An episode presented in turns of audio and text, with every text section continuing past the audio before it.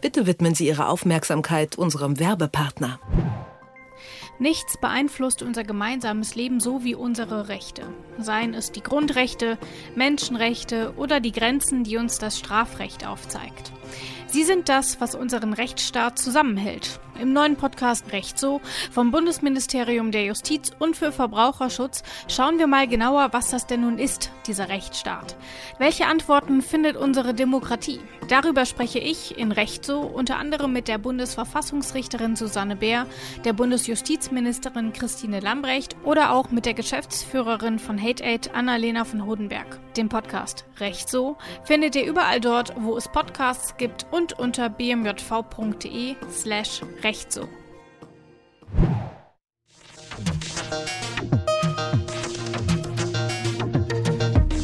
Ist das gerecht? Der Podcast über aktuelle Urteile und Grundsatzfragen der Rechtsprechung mit Achim Dörfer. 75 Jahren haben die Nürnberger Prozesse gegen die deutschen Kriegsverbrecher im Zweiten Weltkrieg stattgefunden. Hermann Göring, Rudolf Hess, Joachim von Ribbentrop saßen da unter anderem auf der Anklagebank. Die Prozesse waren historisch, nicht nur weil die Verbrecher des Naziregimes zügig zur Verantwortung gezogen wurden, sondern auch weil die Prozesse als Geburtsstunde des Völkerstrafrechts gelten. Darüber spreche ich heute mit Rechtsanwalt Achim Dörfer. Ich sage Hallo Achim und Grüße nach Göttingen. Hallo Rabea und Grüße nach Leipzig. Achim, die Nürnberger Prozesse gelten als Geburtsstunde des Völkerstrafrechts. Will man es aber genauer nehmen, dann ähm, hat die erst das Londoner Statut möglich gemacht. Das Londoner Statut hat geregelt, dass ein internationaler Militärsgerichtshof gebildet werden soll, vor dem die NS-Verbrecher verurteilt werden können. Wieso war das denn nötig? Wäre das nicht auch von einem normalen Gericht gegangen, will ich es mal nennen? Also keine Ahnung, vom Amtsgericht Nürnberg? Also es war aus zwei Gründen ähm, nicht anders möglich. Zum einen war natürlich die juristische Infrastruktur wie eben auch äh, die andere Infrastruktur in Deutschland äh, ja erstmal am Boden. Und äh, man brauchte im Grunde ja sofort ähm, dann gut ausgebildete, gute Richter und Staatsanwälte, allein schon um die Legitimität des Verfahrens herzustellen. Mhm. Und es war natürlich auch, deswegen ging die Planung schon so ein bisschen weiter zurück. Die Alliierten haben durchaus schon einige Jahre vor Kriegsende angefangen zu planen, was machen wir denn mit Deutschland, ähm, wenn wir es erstmal niedergerungen haben. Äh, es ging natürlich auch den Alliierten darum, das Ganze in eine bestimmte Richtung, in eine gute Richtung auch loslaufen zu lassen. Ähm, das war den Beteiligten durchaus klar, dass man äh, da ganz historisch etwas vor sich hatte und dass man hier auch ein Präzedenz, ein Beispiel setzen würde, an dem man so hoffte es sich dann die, äh, so hoffte man die späteren nationalen deutschen Gerichte dann orientieren würden. Also einmal war es eine Infrastrukturfrage und dann war es einfach eine Frage, wer hatte denn Interesse, diese Leute zu verfolgen? Und äh, da lehrt eben die Erfahrung, und deswegen haben wir ja bis heute dann äh, diese Institution, weil nach wie vor dasselbe Problem da ist.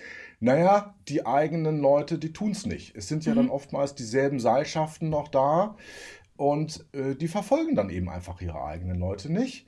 Und dann kann man das entweder unverfolgt lassen, Massenmorde, oder es gibt dann eben so Dinge wie zum Beispiel im Eichmann-Prozess in Jerusalem, dass dann Staaten in anderen Staaten ähm, die zukünftigen Angeklagten entführen müssen. Äh, also so ein gewisses außenpolitisches, diplomatisches Chaos, was man da auch immer anrichtet. Genau, und das war eben jetzt hier die, die dritte Möglichkeit. Wir machen es in einer geordneten Form, aber zunächst mal eben nicht durch die nationalen Gerichte. Hat das denn auch damit zu tun, äh, dass die Anklagepunkte, also die Straftatbestände, die dort im, Raum standen, vielleicht auch vor einem Amtsgericht, ähm, bleiben wir mal dabei, gar nicht hätten durchgesetzt werden können? Ähm, also zum Beispiel Völkermord oder ähnliches und dass man dafür einfach eine besondere Institution braucht oder ist das erstmal egal? Ja, teils, teils. Du hast ja schon ähm, das äh, Londoner Statut, äh, gab es auch noch ein Moskauer Abkommen und so, äh, angesprochen, aus dem heraus quasi diese, diese Struktur des Gerichts gekommen ist, aber eben auch das anwendbare Recht. Mhm. Mm, ist ja erstmal von den Alliierten gekommen. Da gab es das ganz berühmte Kontrollratsgesetz Nummer 10, äh, in dem dann eben Verbrechen gegen die Menschlichkeit, was es ja bis heute gibt, äh, da erstmals zusammengefasst geregelt war. Man hatte also ein Gericht und man hatte das passende Recht dazu. Man hat sogar nachher dann noch die Verjährungsvorschriften auf verschiedenen internationalen Ebenen nachgereicht, nachdem man nun in Deutschland dann wiederum äh, zum ähm, internationalen Schockiertsein äh, die Erfahrung hatte machen müssen, dass Dinge in der Bundesrepublik dann in die Verjährung liefen. Also auch da hat man diese ganzen Verbrechen nochmal verjährungsfrei gestellt. Mhm. Also man hat quasi das Gericht das passende Recht dazu. Das wäre natürlich von einem deutschen Amtsgericht schlecht gegangen. Ähm, dennoch, und äh, das haben wir immer wieder in der Diskussion auch gehabt, äh, ja, bis heute auch bei Revisionisten, äh, die dann sagen, ja, ja, die Alliierten haben sich ja die Strafbarkeit erst im Nachhinein ausgedacht und das geht ja im Strafrecht gar nicht, dass man rückwirkend irgendwelche Dinge bestraft. Nein, also natürlich war Mord auch vorher schon strafbar. Und ähm, wie es mal der Chefankläger im Einsatzgruppenprozess, ähm, da Ben Ferenc, ich meine, er war, es sind über 600 Seiten in der Kurzfassung, ich habe also nicht mehr alles genau im Kopf, obwohl ich es alles gelesen habe, ähm, der hat auch gesagt, naja, also äh, liebe Leute, hier ist das Soldatenhandbuch ähm, der Wehrmacht, äh, das hat also jeder Einzelne an die Ostfront mitgenommen. Und da steht eben nun auch mal ganz klipp und klar drin, dass man nicht einfach Zivilisten erschießen ähm, oder Kindern ähm, den Schädel wegpusten oder schwangere Frauen aufschlitzen darf, um es wirklich mal so drastisch zu mhm. sagen. Äh, also wer meint, äh, das sei nicht alles ersichtlich strafbar gewesen, was da zur Anklage kam, der liegt daneben. Man hat eben nur noch mal zusammenfassend, weil es bestimmte Beweiserleichterungen mit sich bringt und weil man eben dadurch dann dieses typische Räderwerk, das hinter einem Völkermord steht, ähm, dann zum Beispiel eben dieses Sonderdelikt äh, der Verbrechen gegen die Menschlichkeit zusätzlich geschaffen. Lass uns vielleicht noch kurz über den Begriff des Völkerstrafrechts sprechen. Kannst du in wenigen Sätzen erklären, was sich denn eigentlich genau dahinter verbirgt? Ist das quasi das Strafrecht nur eben auf ähm, internationaler Ebene oder wie lässt es sich gut zusammenfassen? Also im Prinzip ist es eben so die Sammlung ähm, dessen, was in den Bemühungen der letzten 75 Jahre herausgekommen ist. Mhm. Jegliches ähm, internationales Recht ist ja zunächst mal nationales Recht. Also es gibt kein internationales Strafrecht per se, ähm, weil es eben keine international wirkende Staatsmacht kein international wirkendes Gewaltmonopol per se gibt, ähm, sondern also das ähm, internationale Strafrecht ist im Grunde auch immer im nationalen Recht geregelt. Da steht dann zum Beispiel drin, ähm, wenn jetzt ein Deutscher auf dem Territorium eines anderen Staates äh, Straftat begeht, ist dann die deutsche Staatsanwaltschaft zuständig, ja oder nein? Und eben diese Zusammenfassung all dieser Rechte plus dann eben nochmal dem Überbau äh, mit besonderen Vorschriften, die dann über Ratifizierung ähm, in die nationalen Rechte übernommen wurden, plus dann eben nochmal dem institutionellen, organisatorischen Überbau eben des Internationalen Strafgerichtshofs, zum Beispiel in Den Haag, ähm, der auch äh, davon lebt, dass eben es internationale Abkommen über ihn gibt, die dann wiederum von den nationalen Parlamenten ratifiziert wurden. Eben diese Gesamtheit, die würde ich jetzt mal Völkerstrafrecht nennen. Und wenn man sich mal diesen Strafrechtsbereich im Völkerstrafrecht anschaut, dann kann man ganz, ganz grob sagen, dass es so vier Kernbereiche von Verbrechen gibt. Ähm, da ist zum einen das Kriegsverbrechen, also zum Beispiel die Anwendung von Folter oder Gift als Waffe, aber auch Plünderungen oder Vergewaltigungen innerhalb der Zivilbevölkerung. Dann haben wir die Verbrechen gegen die Menschlichkeit. Das sind Verbrechen, die sich im Kern gegen die Zivilbevölkerung richten, also zum Beispiel Deportation oder auch massenhafter Mord. Dann dann haben wir den dritten Punkt, das ist der Völkermord, also die gezielte Tötung einer Bevölkerungsgruppe. Und zuletzt das Verbrechen der Aggression. Ich glaube, die ersten drei, die hat man immer mal wieder gehört. Das Verbrechen der Aggression aber nicht ganz so häufig. Was verbirgt sich denn dahinter? Hm, dahinter verbirgt sich der Wunsch und die Hoffnung derer, die damals, äh, ich nannte da zum Beispiel ja schon Ben Ferenc, der später ein großer Völkerstrafrechtler wurde, nachdem er mit 27 Jahren äh, ohne jegliche vorherige Gerichtserfahrung dann Chefankläger bei den Einsatzgruppenprozessen war. Den hat man ja als kurzer Zwischenruf, den hat man ja jetzt auch in ganz vielen ähm, Berichterstattungen, Artikeln jetzt nochmal zitiert bekommen. Das ist ja auch der letzte Hauptankläger aus den Nürnberger Prozessen, der aktuell genau. noch am Leben ist. Also auf jeden Fall spannende Persönlichkeit mit viel, viel Wirkungsmacht. Wer sich da mal ein bisschen informieren will, da werde ich auch nochmal was zu verlinken unter Detektor Detektor.fm. Jetzt du. Ein, ein Wahnsinnstyp, also so ein ungarischer Einwanderer in Hell's Kitchen, New York aufgewachsen, äh, 1,52 Meter groß, wollte eigentlich Jagdpilot werden, äh, war aber zu klein fürs Cockpit und hat dann eben diese irrsinnige äh, juristische Karriere gemacht. Und der hat eben auch gesagt, wie so viele andere, wie, wie das, ich meine, glaube ich, bei Karl Jaspers habe ich es auch gelesen, wir wollen den Angriffskrieg für die Zukunft weghaben. Wir wollen, mhm. dass es nie wieder einen Angriffskrieg gibt. Manche haben sogar gesagt, dass es nie wieder einen Krieg gibt, aber sagen wir mal nie wieder einen Angriffskrieg. Und das ist eben diese ähm, Aggression, die man da eben auch mit hoffte, irgendwann mal ähm, beseitigen zu können. Angriffskrieg, der ist ja auch, kleiner Exkurs, ähm, nach unserem Grundgesetz dann verboten, Artikel 26 Absatz 1, da steht drin, Handlungen, die geeignet sind und in der Absicht vorgenommen werden, das friedliche Zusammenleben der Völker zu stören, insbesondere die Führung eines Angriffskrieges vorzubereiten, sind verfassungswidrig, sie sind unter Strafe zu stellen. Also auch hier, du sagst ja, internationales Recht und eben das Völkerstrafrecht ist immer auch nationales Recht und das sieht man dann natürlich hier äh, mit der Einarbeitung im Grundgesetz nochmal ganz deutlich deutlich. Mhm. Insgesamt sind diese vier Verbrechensarten, die ich da eben genannt habe, natürlich auch nicht wirklich trennscharf voneinander zu unterscheiden. Also Verbrechen gegen die Menschlichkeit können ja auch unter die Kategorie der Kriegsverbrechen fallen. Wie sieht dieses theoretische Konstrukt denn dann in der Praxis aus? Ja, es ist im, im Einzelnen teilweise äh, wirklich, wenn man es mal so durchliest, nicht genau zu unterscheiden, aber es bildet sich ja dann eine Judikatur heraus. Ähm, man hat zum Beispiel von Anfang an gesagt, zwischen ähm, Völkermord, Verbrechen gegen die Menschlichkeit, Verbrechen gegen die Menschlichkeit richtet sich gegen mehrere Gruppen, Völkermord richtet sich gegen eine Gruppe. Mhm. Äh, in der Praxis überschneidet sich das natürlich vielfach. Hier ist also wirklich der Wunsch, ähm, auch keine Regelungslücken zu lassen. Denn Regelungslücken sind im Strafrecht nun ganz besonders fatal. Im Zivilrecht kann man sie durch Auslegung, durch Analogie, durch Rechtsweiterentwicklung ähm, schließen. Im Strafrecht ist es so, das Strafrecht ist, wie mal der Philosoph Anselm Feuerbach sagte, die Magna Carta des Verbrechers. Da sind also die Rechte des Verbrechers geregelt und zu den Rechten des Verbrechers gehört, dass er vorher weiß, was strafbar ist wenn also eine Lücke im Strafrecht ist, äh, dann kann eben wirklich innerhalb dieser Lücke nicht bestraft werden. Das Gericht kann mhm. diese Lücke nicht schließen. Und daher haben wir eben diese äh, Überlappungen hier, zumindest mal beim materiellen Recht.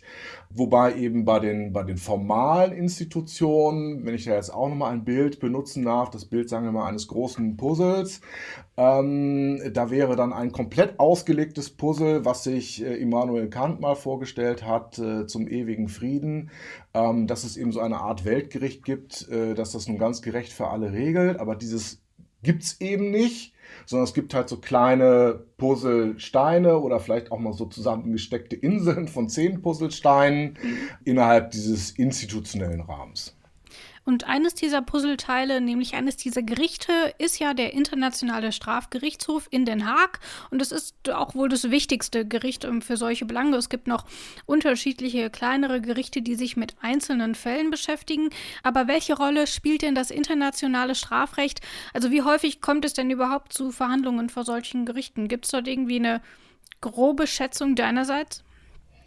Ähm, ist relativ wenig. Das sind jetzt, äh, gibt immer diese zusammengefassten Verfahren, die dann in Tribunalen zusammengefasst mhm. werden. Mhm. Ruanda, äh, Ex-Jugoslawien und so weiter. Es ist, glaube ich, ich habe es mir im Vorwege auch nochmal angeschaut, ähm, so eine Liste mit so Flaggen bei Wikipedia. Das ist vielleicht ein Dutzend oder so. Mehr ist das nicht. Sehr, sehr, sehr wenig. Denn dieses Gericht ist im Grunde ähm, wahnsinnig stark und wahnsinnig schwach zugleich. Wahnsinnig stark, ähm, weil man natürlich sozusagen aus der Größe des Gegners, nämlich äh, mächtigen Militärs mit äh, schweren Verbrechern dahinter, die massenhafte Verbrechen begehen. Und da kommt ein Gericht und kann damit umgehen. Da denkt man, das muss ja wahnsinnig stark sein, aber es ist eben auch wahnsinnig schwach, ähm, weil es im Grunde von dem vielfachen Willen vieler, vieler Staaten auf der Welt äh, abhängig ist, äh, die es so tragen wollen. Also wenn es äh, da es eben mal keine Weltregierung gibt, wenn also die Koalition der Willigen äh, in dem Zusammenhang fehlt oder wenn es ein politisches Interesse gibt, bestimmte Dinge nicht zu verfolgen, dann passiert das eben auch nicht. Äh, ich brauche eben, habe ich zum Beispiel in meiner Dokumentation zu Ruanda gesehen, erstmal die Staaten, die sagen, so, wir machen jetzt diese Institution, so, dann äh, muss das besetzt werden mit Leuten, dann muss dann Vorermittlungsverfahren losgehen, ja, dann muss aber auch eine internationale Fahndung losgehen, äh, dann müssen auch die Schlupflöcher bei dieser internationalen Fahndung verschlossen werden.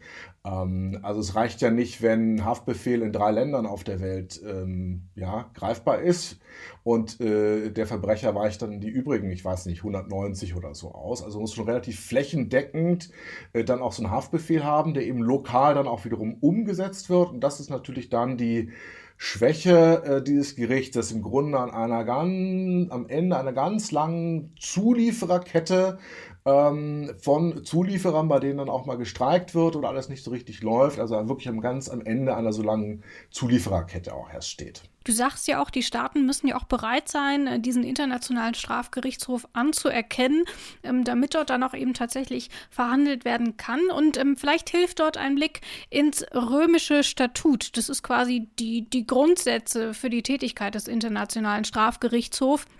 Und da steht dann zum Beispiel drin, ähm, dass der Gerichtshof eben nur dann strafverfolgend tätig werden kann, wenn die Staaten ansonsten nichts willens oder nicht in der Lage sind, das Ganze selbst zu verfolgen. Das haben wir ja auch schon ähm, bei den Nürnberger Prozessen ganz zu Beginn unserer Folge heute besprochen. Ist das denn dann ein gutes Zeichen, dass es, sagen wir mal, nur ein Dutzend ähm, Fälle gibt oder spricht es eigentlich eher dafür, dass der internationale Strafgerichtshof zwar eigentlich viel mehr zu tun hätte, aber einfach nicht so wirksam ist, wie wir das gerne hätten? Also er hätte natürlich schon mehr zu tun äh, in der idealen Welt.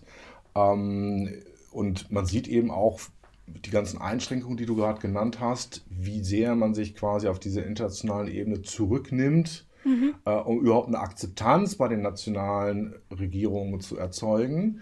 Aber eben andererseits ähm, steht man staunend davor, wenn man die Protokolle der Nürnberger Prozesse gelesen hat und wenn man dann gesehen hat, äh, wie schwierig es für die Alliierten war, das Ganze da zu errichten.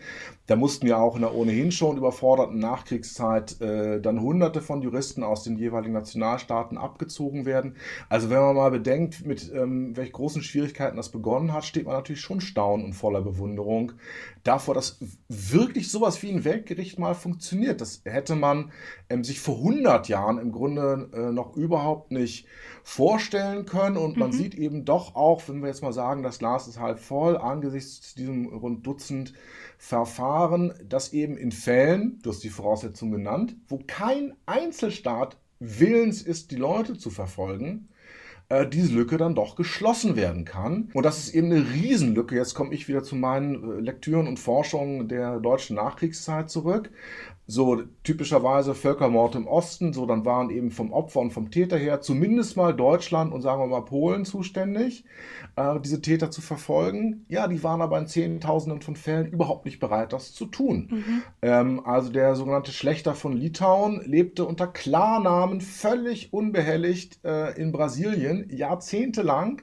Und ähm, Litauen und Deutschland haben sich also wirklich einen Punkt, Punkt, Punkt darum geschert, da mal eine Auslieferung zu verlangen verlangen. Und jemand, der 30.000 Leute auf dem Gewissen hatte und der sadistisch grinsend mit einem Glas Whisky in der Hand Menschen beim Verbrennen in der Synagoge zugesehen hat, da mal die Auslieferung zu verlangen. Und ne, jetzt emotionalisiere ich das jetzt aber wieder so ein bisschen, mhm. um auch zu zeigen, ja, es ist doch jetzt ein Wunder, dass man bei einer so, so schlimmen Untätigkeit doch jetzt zumindest teilweise an die Leute rankommt. Und es ist ja auch eine, ähm, eine Lotterie. Keiner weiß ja im Vorhinein, ob er als äh, ähnlicher Schlechter äh, dann davon später betroffen sein wird. Also ich bin da schon auch optimistisch, dass von dem Ganzen äh, eine Abschreckungswirkung ausgeht. Es könnte alles noch viel, viel besser sein, aber es ist trotzdem ein kleines bis mittelgroßes Wunder. Wir haben jetzt schon viel über, die, über das historische Wachsen ähm, vom Völkerstrafrecht gesprochen, aber vielleicht noch ein aktuelles Beispiel, damit man sich das auch in der heutigen Zeit ein bisschen besser vorstellen kann. Aktuell wird am Internationalen Strafgerichtshof zum Beispiel darüber verhandelt, über den Völkermord an den Rohingya. Ähm, da klagt Gambia gegen Myanmar, wo diese Bevölkerungsgruppe, diese muslimische Bevölkerungsgruppe eben verfolgt und auch getötet wird. Gehen wir aber zu unserer letzten Frage über. Unser Podcast heißt, ähm, ist das gerecht? Was würdest du denn sagen? Ist das gerecht, wie wir das ähm, Völkerstrafrecht hier anwenden? Ähm, also ziehst du da vielleicht auch ähm, innerhalb der letzten 75 Jahre eine positive Bilanz? Ähm, wie ist dort deine Einschätzung? Ist das gerecht? Ja, es ist gerecht. Ich ziehe da schon äh, eine positive Bilanz. Ähm, ich empfinde das auch als eine historische Entwicklung die quasi durch ihren Erfolg und durch die Akzeptanz, die sie erzielt hat, auch im, im Rückblick nochmal legitimiert, was ja damals ganz neu war 1945. Mhm. Man hätte das ja auch auf ganz viele andere Weisen machen können, aber ein paar kluge äh, und willige Leute haben sich das so ausgedacht und genauso hat es dann auch funktioniert und im Grunde nach ähnlichen Prinzipien, ähm, mit dem ähnlichen Wunsch, ähnliche Probleme zu lösen, funktioniert es heute noch, äh, 75 Jahre später. Also eine, eine Erfindung, ein Modell, ähm, was nun über fast drei Generationen äh, so gut äh, funktioniert hat und ich meine auch schon gerechte Ergebnisse erzielt hat, wenn man sich die Verfahren mal anschaut. Mhm. Ähm, da hat es dann schon die richtigen getroffen und es hat auch teilweise wirklich natürlich mit den innenpolitischen Ausstrahlungen auch eine befriedende Wirkung gehabt. Ich habe mich auch mal sehr auseinandergesetzt mit dem Versöhnungsprozess in, in Ruanda, weil ich den sehr spannend und interessant finde. Mhm. Und das darf man ja auch nicht übersehen, dass eben Verfahren, wo die absoluten Bösen dann vor Gericht gestellt werden und ähm, auch verurteilt werden, eine tolle, befriedende Wirkung auch im innenpolitischen Prozess haben können. Auch das hat äh, in, in vielen Teilen funktioniert. Äh, eine tolle Sache und das ist absolut gerecht. Das sagt Achim Dörfer über das Völkerstrafrecht. Ähm, seit 75 Jahren gibt es das schon. Das ist ja, wenn man sich mal ähm, so insgesamt äh, die Grundsätze des Strafrechts anschaut, tatsächlich noch gar nicht so alt. Vielen Dank, Achim, für deine Zeit und vielen Dank für die interessanten Einblicke. Ich danke dir, Rabea. Das war's für dieses Mal. Wenn ihr Themen habt, über die wir uns äh, in eurem Interesse unterhalten sollten, dann schreibt uns doch einfach eine E-Mail, nämlich an kontakt.detektor.fm. Dann schauen wir uns das an und vielleicht kommt dann euer Thema auch hier zu uns in dem Podcast. Ist das gerecht? Wenn ihr uns nicht schreibt, dann denken wir uns weiter selber Themen aus. Ähm, nächste Woche Dienstag geht's weiter und damit sage ich Tschüss, Achim, bis Dienstag. Tschüss auch von mir. Ist das gerecht? Der Podcast über aktuelle Urteile und Grundsatzfragen der Rechtsprechung mit Achim Dörfer.